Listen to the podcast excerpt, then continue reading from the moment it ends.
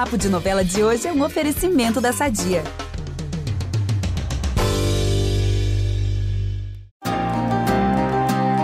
Alegria, alegria, nação pantaneira. O motivo? O motivo é porque o tempo passa e no Pantanal não é diferente. E olha, garanto que a tensão continuará lá em cima, porque vocês sabem que na nossa novela a gente só trabalha com a meta de aumentar o sarrafo. Aqui é o Ícaro Martins, pronto para aquela atualização de sempre nos spoilers. Como eu estava dizendo, vamos ter uma passagem de tempo na novela de dois meses e nossas gestantes, que já estão para lá de grávidas, vão começar a ter as suas respectivas crias. Já te conto mais sobre isso, mas antes, posso dar uma atualizada sobre a situação do Tenório, Maria e Alcides? O vilão irá até a fazenda do Zé Leôncio para entregar à ex-esposa a escritura das terras de Sarandi, que ficaram com ela no divórcio.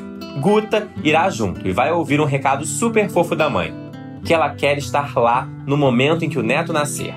E para aproveitar a viagem, Zé Leôncio convida Zuleika e Tenório a ficarem pro almoço. E à mesa se juntam a eles Alcides e Maria, a convite do anfitrião, é claro, que está disposto a esfregar na cara do rival que a bruaca tá em outra. Aliás, o Zé pode não praticar muito deboche, mas quando quer, é bom nisso. Digo porque ele faz questão de fazer um brinde a Maria Alcides na frente do Tenório, porque o almoço bom tem que ter torta de climão no cardápio, certo? É claro que a presença do vilão na fazenda revolta a muda, né? Ela continua focada na ideia que alguém tem que fazê-lo pagar por tudo que cometeu.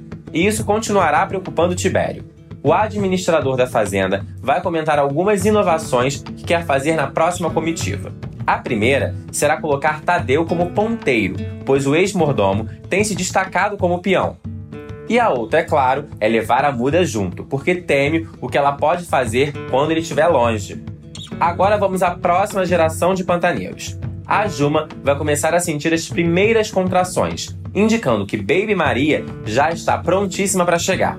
E é claro que ao invés de avisar aos outros moradores da fazenda, ela irá fugir pela janela e seguir rumo à tapera, porque, bem, Juma é Juma, não é, gente?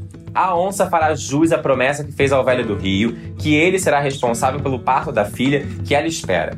Mas a caminho da antiga casa, a moça será perseguida e ao chegar lá terá uma surpresa. Solano, o assassino, inclusive, a ameaçará de morte. Tenso, hein? E não precisa lembrar que tudo isso enquanto ela está em trabalho de parto.